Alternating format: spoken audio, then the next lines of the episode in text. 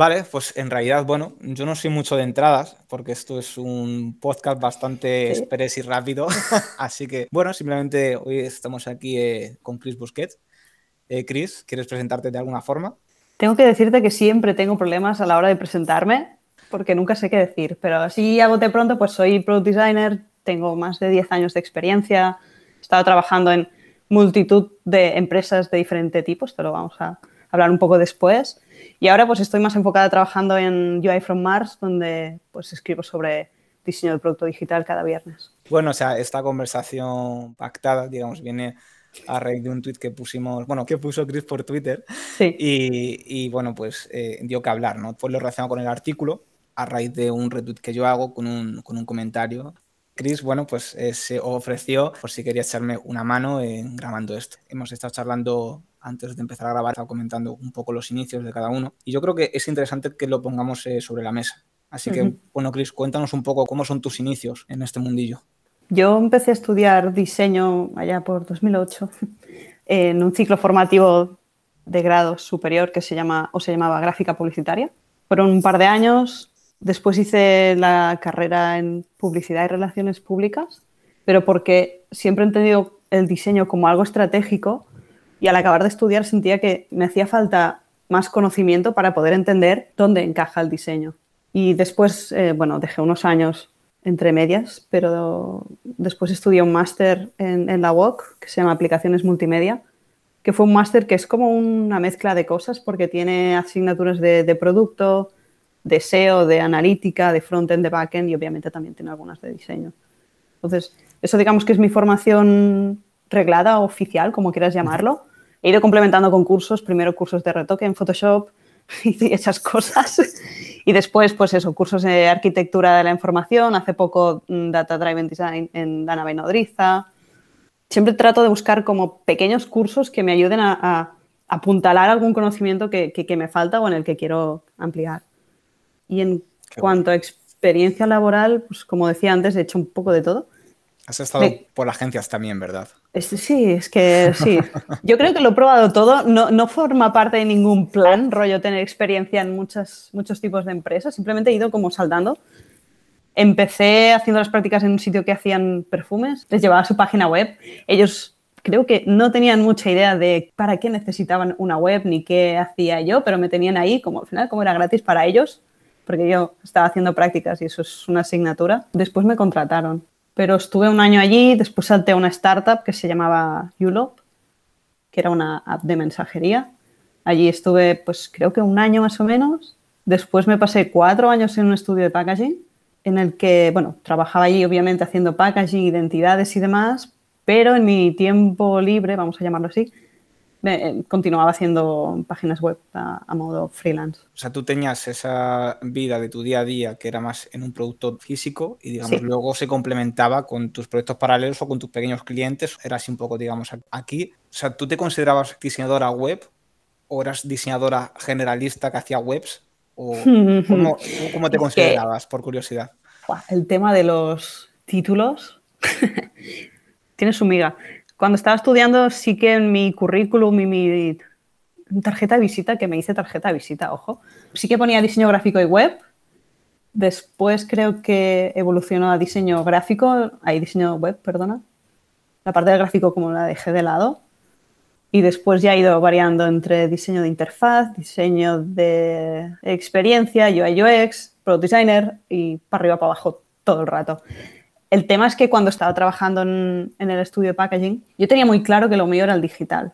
Entonces, por eso iba haciendo como esos trabajitos para no perder ese lado mientras estaba trabajando en estudio de, packaging. Como era un estudio muy pequeño, era como casi una familia, me sentía súper bien trabajando allí, pagaban bastante bien.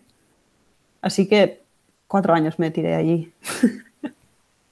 Y al final, eh, bueno, supongo que eso, ¿no? Que ya viste como que tu, que tu futuro está más hmm. condicionado un poco por, por, lo tecnológico, por lo digital en este caso, ¿no? Poquito a poco fuiste pivotando tu carrera hacia un producto, ¿fue?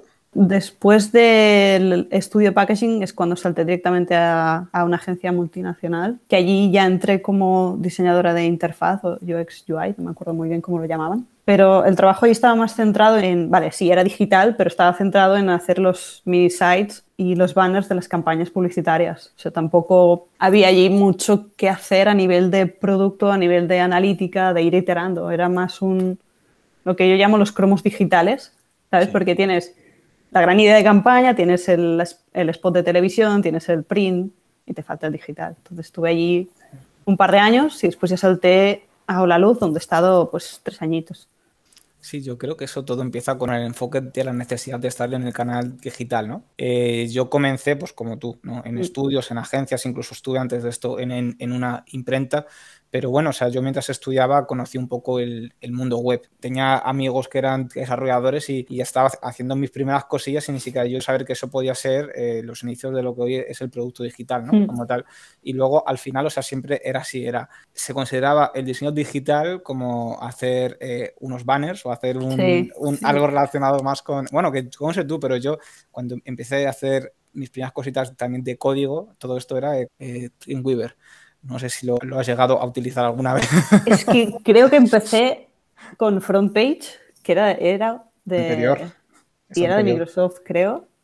Con FrontPage, que es la cosa más loca del mundo, porque es como un Word, pero podías hacer webs con eso. Y después sí, salté a Dreamweaver no sabía yo ni qué tocaba, ¿eh? pero eh, ni tan mal. Qué fuerte. Sí, pues yo empecé ahí también, ¿no? O sea, mm. soy un poco de esa escuela, de la de ese diseñador gráfico que poquito a poco, sin darse cuenta, cada vez hace más cosas mm. relacionadas con el digital. Ahora, si quieres, comentamos un poco cuál fue ese momento crucial en el que dijiste, eh, mi relación con el diseño claramente está más enfocada con el, con el digital y el pues producto en este caso creo que ese momento fue cuando, justo cuando estaba estudiando diseño, pero porque tuve un, profesor que nos estaba haciendo clases de, branding y él explicaba todo lo que era la marca, la estrategia, el largo plazo, ¿sabes? Todo aquello que, mm, bueno, te permite construir la marca de tu empresa y que sea sostenible en el tiempo. Entonces pensé, hostia, ¿y el diseño? era como que no, no, no me casaba una cosa con la otra.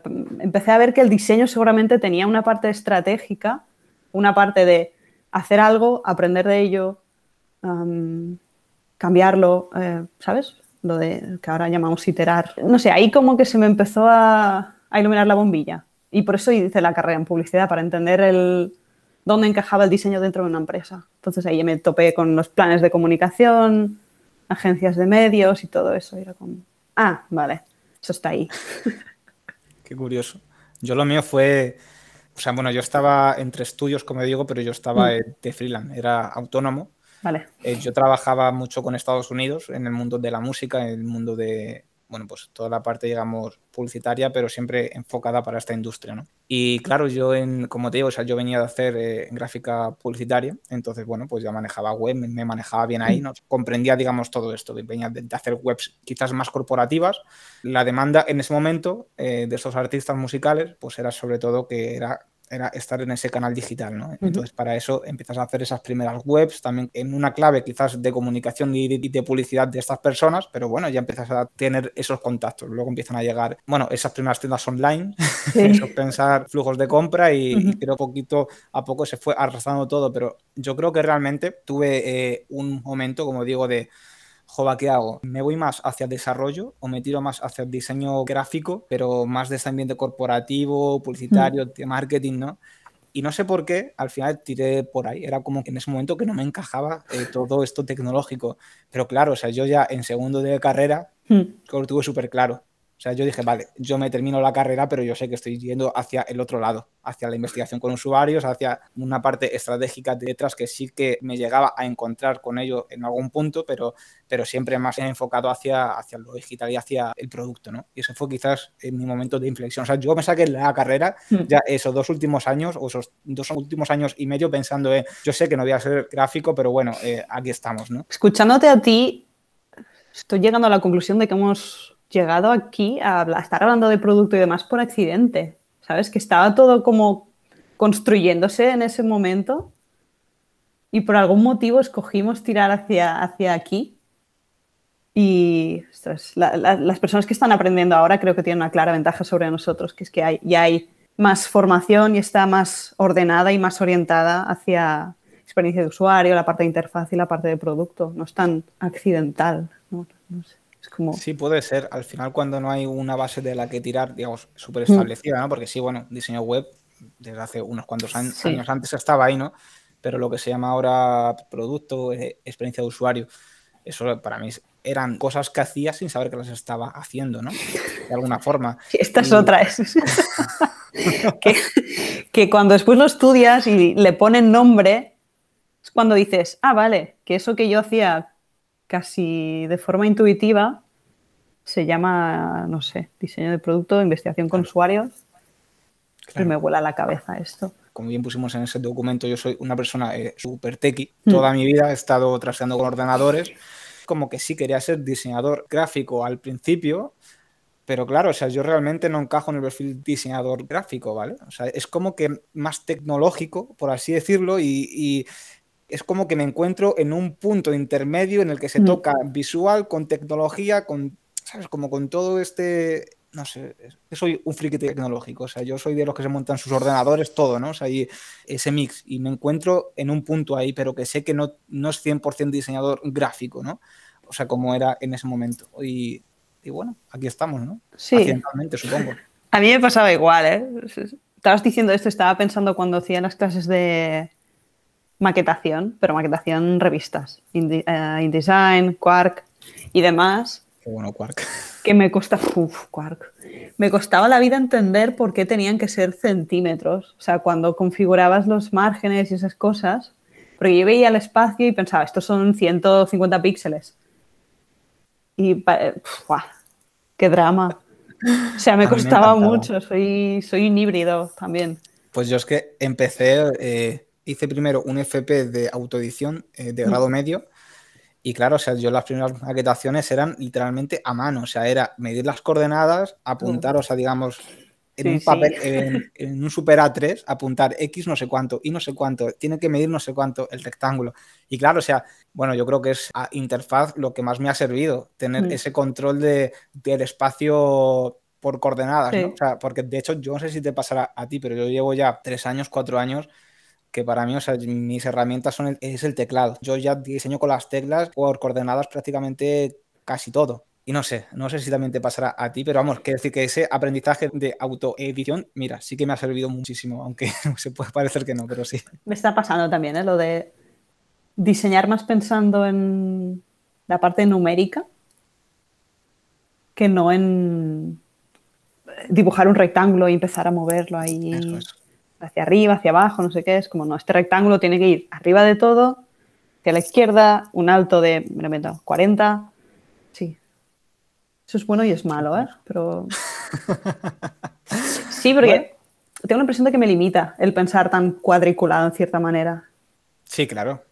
Estás, pensando dentro de, una retícula al final. O de. Sí, pero estoy pensando en las retículas de la web de antes, ¿sabes? Los, las 12 columnas o todas esas grids que había entonces que te podías bajar la plantilla en Photoshop. Photoshop, ojo. Diseñar webs en Photoshop, me parece. Yo la hice. yo, no, sí, yo, también. Y. Mira, fui muy feliz el día que descubrí la herramienta de Slice con Photoshop, que tú le puedes ir marcando cómo quieres que te exporte cada parte. Exacto, y te exportaba el HTML también. Eso era una maravilla, es verdad. con lastablas. Bueno, ¿dónde iba yo? Eso ah, se sigue, en los mails se sigue también, se siguen maquetando así por tablas. Mira, los mails nos quieren ver. O sea, mira que mando la newsletter con UI from Mars, pero no me rompo la cabeza haciendo nada del otro mundo porque, eh, o sea, tengo muy cruzados los mails, las tablas tendrían que morir, pero no pasa nada. Una pregunta, o sea, sobre la parte de lo de la precariedad, ¿no? En el sector, hay gente transicionando eh, a, productos simplemente por los sueldos. Eh, yo no sé cómo, cómo, tú verás esto, ¿no? pero yo creo que, evidentemente, o sea, que como bien has dicho tú antes, esto es lícito, hmm. eh, pero yo creo que luego te puede traer mucha frustración en tu día a día. Al final, o sea, cada vez conozco a más gente, son ilustradores, son diseñadores mm. gráficos o son motion o son más, digamos, centrados en, lo subjetivo, ¿no? En, la comunicación, pero más subjetiva, no tan, tan racional, tan, tan objetiva. Mm. Están cobrando mal porque es evidente que existe precariedad en, el, en este tipo de sector y se mudan, o sea, se van por el, por el salario. Pero luego, claro, se encuentran con que, con que se les exige pues una, una serie de skills que no son las que tienen desarrolladas y bueno, pues aquí hay, hay un gap, ¿no? En este caso. Sí, son, es que además suelen ser skills que eh, nadie te ha enseñado a no ser que hayas hecho una formación explícita en la que te expliquen toda la parte de, de la empresa, de producto, las figuras de Product Owner, eh, Agile, Scrum, métricas, todo eso te queda muy lejos si tu formación es en, en, diseño gráfico puro y duro, por decirlo de alguna manera. Eso no significa que no puedas hacer la, la, la transición de un lado a otro. Sí que es cierto que hay conocimiento que puedes eh, reutilizar, porque al final todo lo que son paletas cromáticas, tipografías, cómo escoger imágenes, diseñar iconos y todo eso, eso te sirve para el diseño gráfico del producto y para casi todo. Pero más allá de esto necesitas muchas más skills para hacer como el upgrade o el cambio a, a producto. Y lo de la precariedad laboral creo que viene arrastrada ya desde hace muchísimos años, porque siempre tienes lo de este, lo de mi primo lo puedo hacer, ¿sabes? Porque el diseño gráfico es mucho más opinable, sí.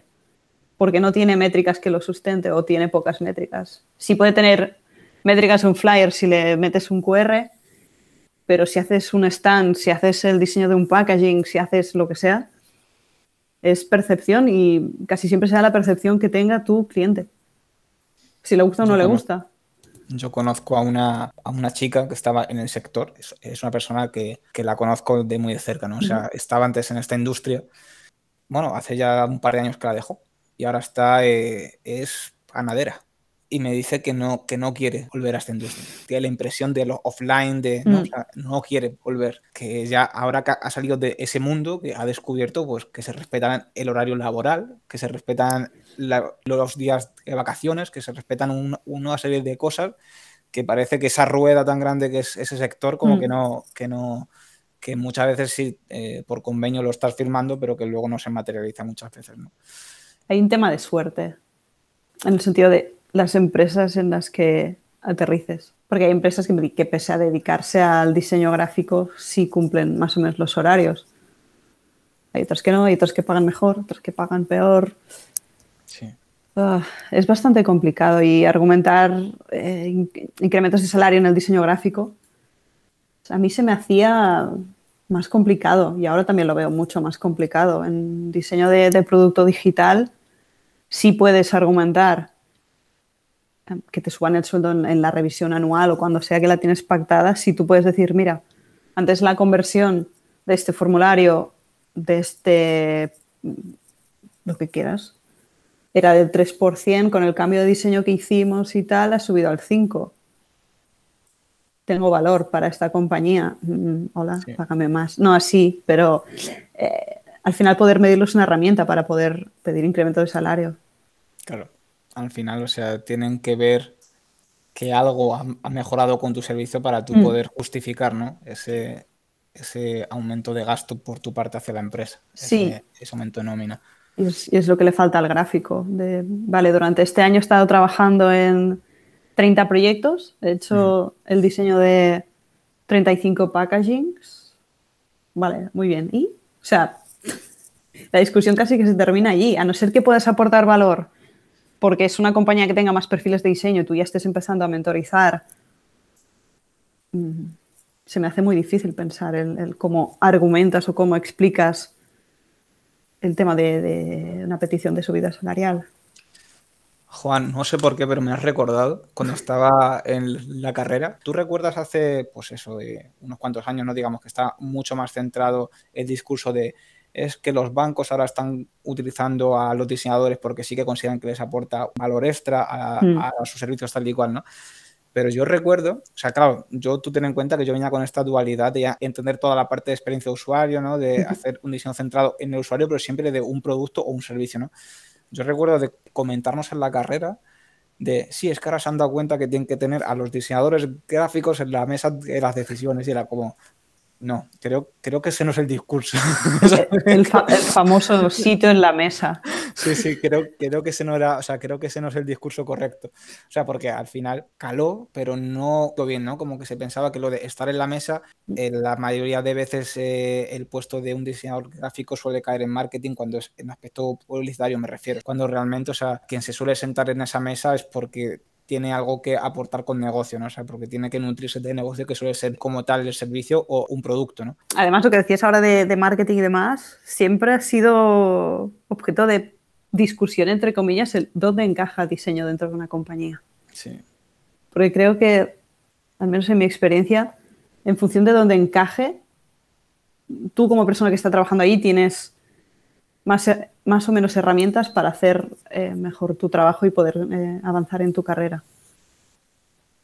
Y bueno, lo hemos comentado antes, el tema de las ofertas de empleo. O sea, hay, un tema, es, es, como dual. Por un lado, los perfiles de diseño tenemos que entender un poquito más el valor que ofrecemos y saber explicarlo. Y por el otro, las empresas también tienen que tener claro qué buscan y qué necesitan. Porque te encuentras a veces con ofertas de empleo que no hay por dónde cogerlas. Y eso, y, en función de cómo está redactada, también te da una señal de lo que vas a cobrar. Sí, bueno, supongo que también la capacidad de comunicar, ese ejercicio, ¿no? De, querer comunicar exactamente qué es lo que necesita solucionar mm. la persona que diseña en esa empresa, creo que ya te dice mucho de la empresa como tal, ¿no? De, igual ni siquiera sabe por qué quiere mm. alguien que le diseñe. Igual ni siquiera entiende qué tiene que hacer esa persona de diseño allí. Las expectativas. Me has, recordado ahora algunas infames ofertas de empleo en las que buscan un perfil de diseño gráfico, le piden obviamente que sepa utilizar la suite de Adobe, bueno, Photoshop y Illustrator principalmente, y después te ponen el añadido de edición de vídeo HTML5, CSS3, Flash en su momento, dices, vale, cuando una oferta te pide que el perfil de diseño sea tan dispar, es que, eso que decías tú antes, no tienen claro qué están buscando. Y mm, aléjate, si puedes, de este tipo de, ofertas. Corre. pero en dirección contraria. Totalmente. Yo ahora, bueno, considero que tengo mucha suerte mm. eh, en mi empresa, en Fazume, eh, creo que por lo menos la parte, bueno, eh, los C-Level en, este caso entienden perfectamente lo que existen distintos perfiles eh, de diseño, ¿no? O sea, de hecho, por ejemplo, hace poco nos preguntaron, ¿alguna de aquí hace, hace motion tal? O sea, pero digamos, ya entienden que ese perfil de producto no tiene por qué entender de todo eso que en, ese, en ese saco, ¿no? Digamos, que era, yo soy diseñador, tengo que hacer motion, tengo que hacer tipografía, tengo que hacer cartelería, tengo que hacer como todo, ¿no? O sea, es como, no, no hay por qué, al final. Y arreglar ordenadores, según te pongas. ¿eh? Exactamente, eso es. que también me ha pasado. Exactamente, o sea, eso es a lo que me refería antes, ¿no? De que hay mucha gente, gente que yo conozco que ilustra simplemente y que lo que quieren es ilustrar y que solamente saben abrir Illustrator, se da por hecho que son informáticos. Es como, no, esta gente quiere ilustrar y ya está, fin. No quieren más. Pues sí, ¿sabe usar un ordenador? Sí, pero eso no significa mm, todo lo que sea que estás asociando a eso. Exactamente, exactamente. Bueno, pero lo que sí que sí que es, cierto, por retomar un poco todo este tema de las empresas, a pesar de que todos estén bajo la misma tecnología que es web o es digital, yo creo que ya cada vez las empresas van entendiendo mejor. Tú puedes tener un diseñador digital en marketing y puedes tener una diseñadora simplemente en producto. O sea, que decir que no pasa nada. Y eso ya parece como que se va comprendiendo que no tienen por qué hacer lo mismo, ni tienen por qué tener las mismas skills. A lo mejor la persona que está en marketing tiene que ser más persuasiva y tiene que comunicar más gráficamente, tiene que entrar más por los ojos y la otra persona tiene que ser más estratégica, tiene que entender todo el negocio y tiene que ver cómo encaja y cómo lo muestra visualmente, ¿no? O sea, me, invento, o sea, sea visual o sea de la forma que sea, y, conocer también la parte técnica, que es algo que me ha ayudado mucho.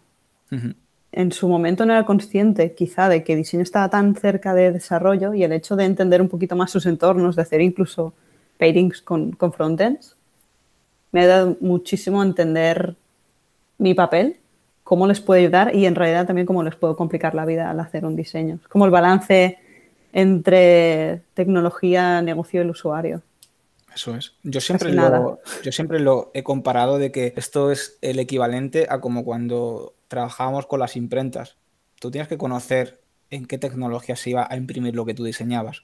Es lo mismo, es lo mismo, lo único, lo único que aquí cambian, cambian los actores. Antes eran imprentas, eran impresores los que estaban trabajando allí y ahora pues es gente que desarrolla y gente a la que tú le das ese diseño, ¿no? Y tú tienes que facilitarle la vida para que sean capaces de hacerlo y que sea lo menos costoso posible y lo más escalable posible. Y no hacer barbaridades por el simple hecho de aquí está mi ego, vamos a ponernos súper creativos y súper locos. sí, es, en realidad es casi lo mismo. La única diferencia quizás es que ahora es más intangible todo y quizás es también lo que impide que se entienda bien, porque estaba pensando ahora en varias reuniones que he ido teniendo en los últimos años y siempre se habla sobre cosas que no puedes tocar. Que si los roadmaps, que si em, las features, eh, métricas, son intangibles, pero bueno, son lo que guían al final, ¿no? Y sí, sí. Al, final sí que es cierto que se materializa como un beneficio capital, sobre eso se justifica todo al final. Y bueno, el otro día simplemente estuvimos comentando en un tweet eh, de mi amigo Julio que me contestó. El tweet decía, muchas veces la etiqueta diseñador nubla las skills que el problema requiere. ¿Estás contratando un perfil de diseño digital y las personas que llegan no cubren lo que necesitas? Posiblemente no estés comunicando bien el rol. Si tienes dudas, ábreme DM y te echo una mano. A lo que Julio contestó. De acuerdo, pero muchos diseñadores pretenden ser lo que no son y en productos se les escala mucho. ¿Tú qué opinas sobre esto, Chris? Mira, que tienes algo que decir. es que justo lo hablaba con, con Laia, que fue la, la, product owner con la que trabajé pues, tres años en, en Hola Luz que hay perfiles que diseñan, pero que les falta la conciencia de producto, de hacer las preguntas enfocadas al negocio, al propio producto y no estar pensando tanto quizás en que no tengo tiempo de hacer la mega, el mega research que quería hacer, de la parte más em, estética de la propuesta, etc. Es como, con estas preguntas para mí es bastante fácil identificar hacia dónde tira una persona. Y eso es lo que, bueno, coincido con lo que decías tú, que, que hay como un desajuste entre mm, lo que quieren las empresas, el cómo lo piden, lo que los diseñadores pensamos, lo que acabamos haciendo, es como un mix extraño, pero el punto para mí está, esto, eh, está ahí, en, hacer las preguntas pues pensando en producto y en, la empresa, en las métricas y, dejando un poco de lado, entre comillas, y aunque a mí también me duela muchas veces, el hacer eh, la interfaz perfecta o la investigación, como dicen los libros que tienen que ser, tipo tres semanas, 50 usuarios, bla, bla, bla. Muchas veces no puedes, porque te falta tiempo, te falta dinero o te faltan ambas. Entonces tienes que hacer como el balance entre, bueno, vale, el problema a nivel de negocio es este, el usuario parece que tira hacia aquí, vamos a ver si hacemos este mix, lanzamos un test A-B y a ver qué pasa. Yo creo que ahora toda esta, esta mm, ideología, iba a decir, Lean, ¿no? En este caso, eh, nos ha forzado realmente a eso, ¿no? A, mm.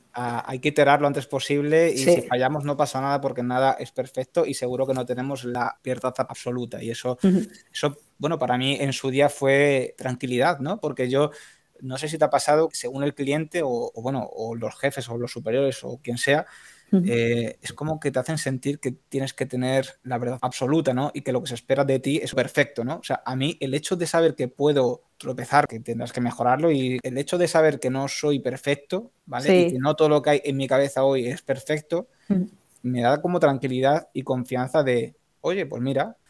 Quizá no me he encontrado tanto con superiores, jefes, clientes en este sentido, pero sí conozco experiencias similares de, personas justo al contrario, que estaban en entornos en, los que, bueno, que decías tú, entornos en los que no se les permitía el fallo.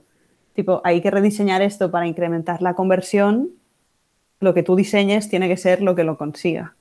Y eso te quema, te frustra y no te ayuda nada a, mejorar como profesional, porque al final la única forma que tienes de, de aprender es ir avanzando, cometer errores, entre comillas, entender un poquito por qué se ha producido ese error o qué ha pasado en el proceso de diseño que ha llevado a eso e intentar no repetirlo. Exactamente. Ese es el aprendizaje, ¿verdad? Sí, y las empresas tienen aquí mucho peso porque si estás trabajando en un sitio en el que fallar no se penaliza, trabajas mucho mejor. Y telita, ¿eh? conseguir llegar a... Hay empresas que lo hacen, pero no muchas, por desgracia, todavía. Yo sí que considero que ahora mismo estoy en una buena empresa por eso, ¿no? Porque te permite probar, fallar, mm. rehacer, todo muy rápido, eh, sin burocracia. Prácticamente sabes que no hay burocracia y eso, mm. eso a mí me transmite como que siento que realmente, uno, tengo control sobre qué es lo que pasa en diseño, ¿vale? O sea, realmente, o sea, puedo ser consecuente con todo lo que hago y también puedo mm. ser responsable de contradecirme. Eso también como que muchas veces parece que yo soy una persona, o sea, que me cuesta muy poquito eh, cambiar de opinión siempre que todo esté refutado, ¿no? O sea, al final no pasa nada, o sea, yo no me considero ni dueño de la verdad absoluta ni nada. Ah, bueno, pues esto ya no tiene por qué ser así, puede ser de esta otra forma. Es como que me, que me quita mucho peso y me hace que diseñe mejor realmente. Sí. Estás contando esto, estaba pensando en, el, en lo malo que es diseñar con ego. Claro. Porque es el que te impide pues hacer justo lo que estabas diciendo tú de, hostia, ayer dice A y continuaré diciendo A porque no voy a admitir que me he equivocado. Ese es el problema. Es difícil quitarse esa mochila también, ¿eh? Tienes que, no sé, o hacer mucho trabajo contigo mismo o darte muchas veces contra la misma pared hasta que al final digas, vale, espérate, que igual no es así. Y no pasa nada. No, es que el tema es que no pasa nada que hacemos a veces unas bolas mentales de, que si fallo, que si no fallo y tal. Y es, eso que decíamos antes, es la única forma que tienes de aprender. Es ese crecimiento continuo y, hay que asumir que habrá errores, habrá tropiezos y mm. eso es lo que nos hace crecer. Y bueno, simplemente por hablar un poquito sobre, sobre estudios, sobre recomendaciones, ¿no? también un poco basado en nuestra experiencia personal. Mm. ¿Tú qué recomendarías a una persona que quiere pasar eh, de gráfico en esto que estamos comentando, ¿no? En el que también tienes que tener como ese gustillo por lo tecnológico, por negocio, que no es solamente pintar interfaces. Como decíamos antes, hay una parte de las habilidades que te sirven, las que son básicas o, troncales en, en, diseño, pues hay varias cosas que, o varios aspectos que hay que controlar o ser conscientes. Uno es lo que justo acabamos de decir del que el diseño itera, que hay que ser consciente de que tú lanzas una web o una landing o una lo que sea y eso no está allí de forma permanente como pasa cuando lo imprimes, que está allí y no se va a mover. Tienes que volver a hacer otra tirada. También hay un tema y es que hablas con perfiles diferentes. Si estás trabajando en diseño gráfico que si estás trabajando en producto. En producto, también lo hemos ido diciendo, estás más cerca de, de negocio y de desarrollo. Tienes que conocer un poquito de esas áreas para poder tener conversaciones con esas personas. Porque si no se crean los silos y con los silos tampoco vas a, avanzar. Y muy difícil trabajar en un silo. Y el otro tema casi te diría, bueno, dos cosas. El otro son las herramientas que se plantea probar o Figma o Sketch, Adobe XD o cualquiera de esas para manejarlas, o sea, empezar a, a juguetear con ellas.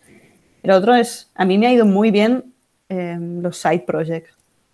Liarme la manta a la cabeza y mm, ponerme a hacer algo. Y From Mars es un ejemplo de eso, en realidad. O sea, creo que es el proyecto que más me ha enseñado de email marketing, de conversión, de, de, métricas, de, poder planificar una especie de roadmap. Lo, lo he aprendido así. O sea, muchas cosas me pasaban en, el curro como, ah, vale, espera, que esto ya lo aprendí, entre comillas, ahí ya sé por dónde van los tiros. No sé cómo lo ves tú. Al final, eh, en mis inicios, yo estaba muy vinculado con el mundo de la música y eso al final eh, lo que supone es hacer cosas en paralelo de lo que haces eh, cuando trabajaba, bueno, cuando yo trabajaba, mejor dicho, en, en, una imprenta, ¿no? Entonces, todo ese mundillo digital es, el, es como ese campo de batalla en el que poner a prueba todo, todos los nuevos conocimientos que estás adquiriendo, ¿no? Sobre estudios como tal, bueno, cómo formarse, ¿alguna recomendación? No es un curso, pero pueden leer UI from Mars, que quizá les ayuda. Segurísimo. Tenía que poner la cuña. ¿Quién no lo lee? y pues, a nivel de formación, a mí lo que mejor me ha ido es hacer el máster de aplicaciones multimedia de la UOC porque es una mezcla de, de todo lo que parece que necesitas en diseño de producto digital. porque es eso, SEO analítica, ya el producto front-end, back-end, y también tener asignaturas de diseño de interfaz que te explican el proceso de diseño, la parte de wireframes, la parte de investigación, todo muy por encima, pero te da la base para empezar después a tirar del hilo. ¿Sabes? Tipo, ay, mira, la parte de producto me interesa. Cuando acabas el máster, puedes empezar a, a, buscar un poquito más sobre eso y buscar y encontrar blogs, hay muchos, canales en YouTube también hay a patadas. Para mí la mejor manera acaba siendo esta, porque muchas formaciones que existen de diseño de producto digital también, en mi opinión, se quedan o cortas, porque están desfasadas algunas, o son muy caras y acceder a ellas es muy difícil. Y el retorno que puedas obtener quizá no te compensa el, el, el lío que te pueda suponer pagar esas cantidades. Bueno, yo la formación específica que hice, es cierto que, quizás a nivel de mercado no era muy realista, ¿vale? O sea, en este caso estoy hablando de, del máster oficial en diseño interactivo de la Escuela Superior de Diseño de Madrid, de la Comunidad de Madrid. Es una enseñanza pública. Sí que tiene que ver con lo que, con lo que tú comentabas, o sea, yo quizás hacía más hincapié en toda la parte proyectual, pero luego también teníamos asignaturas de, de programación, tanto, tan, tanto front como back, ¿vale? Eh, pero quizás eh, ahí sí que se pasaba más por encima, o sea, eran asignaturas, pero no era el core, digamos. Y es cierto que, o sea, bueno, a mí me sirvió eh, pues para terminar de unificar y dar forma quizás a los conocimientos que sí que estaba teniendo en la vida profesional, pero que no terminaba tampoco de poner nombre, ¿no? O sea, quizás a mí fue más fue más encontrarme y reconciliarme en un momento concreto con esos estudios, más que partir desde ahí. Mm. Eso es lo que yo puedo aportar aquí. Yo no he hecho nada específico desde cero relacionado con producto, entonces tampoco no estoy muy puesto al día, pero seguro que hay cursos en la de Nodriza, en el Instituto de Tramontana, seguro que tenemos por ahí algo. Bueno, yo por lo que veo, más o menos, lo sí. que se ve por Twitter, ¿no? Es por, parece que van por ahí los tiros. Mr. Uh, Marcel School también. De hecho, hay una página web que la podemos dejar en los sí. en la descripción del capítulo. En la descripción del capítulo. que recopila, es que ahora no me acuerdo del nombre, recopila formaciones en, en, diseño, producto y también la parte de desarrollo, si no recuerdo mal, y puedes filtrar según si quieres eh, híbrido, remoto o presencial y también en función de un rango de precios. Pues seguro que lo, que lo añadiremos a, a la descripción. Soy muy mala con los nombres. Y nada, pues simplemente si quieres añadir algo más, este es tu momento. Bueno, quizá que la, la, transición, por llamarlo de alguna manera, de diseño gráfico a diseño de producto no es difícil, pero también, pero pienso que tienes que querer hacerla. O sea, no tomar la decisión de cambiar de un lado a otro por tema dinero, sino porque realmente te llame la atención la parte digital, la parte de, de, producto, la parte de desarrollo y entender todo eso. Porque pienso que si lo haces por dinero, llega un momento que si a nivel económico no cumple tus expectativas, te vas a quemar igual. Así es. Y es eso. Y que es que, es que no, es tan, no, no, es, no es difícil. O sea, tú lo has hecho y yo también. Y ambos venimos de diseño gráfico. Sí. A veces lo llamo tradicional y suena muy mal. no, pero sí que, o sea, para mí ya eh, el diseño gráfico tiene más de off, ¿no? Que de, que mm. de, online. Al final yo creo que ya la etiqueta de lo que es gráfico en online solo ha quedado el visual, de alguna forma. Sí. Y, y bueno, también es, creo que es una forma para, para diferenciarlo, ¿no? Yo siempre, o sea, de hecho, cuando hablo con gente de gráfico que, que bueno, pues gente que poco a poco pues yo quiero ir arrastrando por lo menos a, hacia los productos, ¿no? O sea, uh -huh. que salgan del mundo eh, de agencia en los que no están felices. Sí. Siempre les digo que lo que tienen que buscar es, si quieren seguir haciendo diseño gráfico en una empresa, es que busquen puestos eh, de visual, ¿no? O sea, de, de, visual designer. Al final es un poco quizás lo que más creo que es, un buen, es una buena toma de contacto para ya tener esa inmersión en lo digital 100%. Sí, porque empiezas como a poner el pie Exactamente. En ese nuevo contexto te puedes empezar a acercar más a perfiles de producto, desarrollo, empiezas Eso es. a ver si, si, te llama o no te llama. Que al final también es lo que importa. ¿eh? El dinero también porque nos permite sí, todo, no sé, tener un techo, suma, ¿no? comida y esas cosas. Pero hacer lo que te llama también creo que es importante. Vale, pues yo creo que lo vamos a dejar aquí entonces. Y nada, si alguien tiene algún tipo de duda, eh, supongo que tenemos nuestras redes sociales a su disposición. Sí. Así que, bueno, pues nada, Cris, eh, ha sido un placer tenerte aquí y espero que esto pues, pueda inspirar a alguien a, transicionar, ¿no? Al final. Sí, gracias a ti, Víctor, por, por contar conmigo. Muchas gracias. Hasta luego.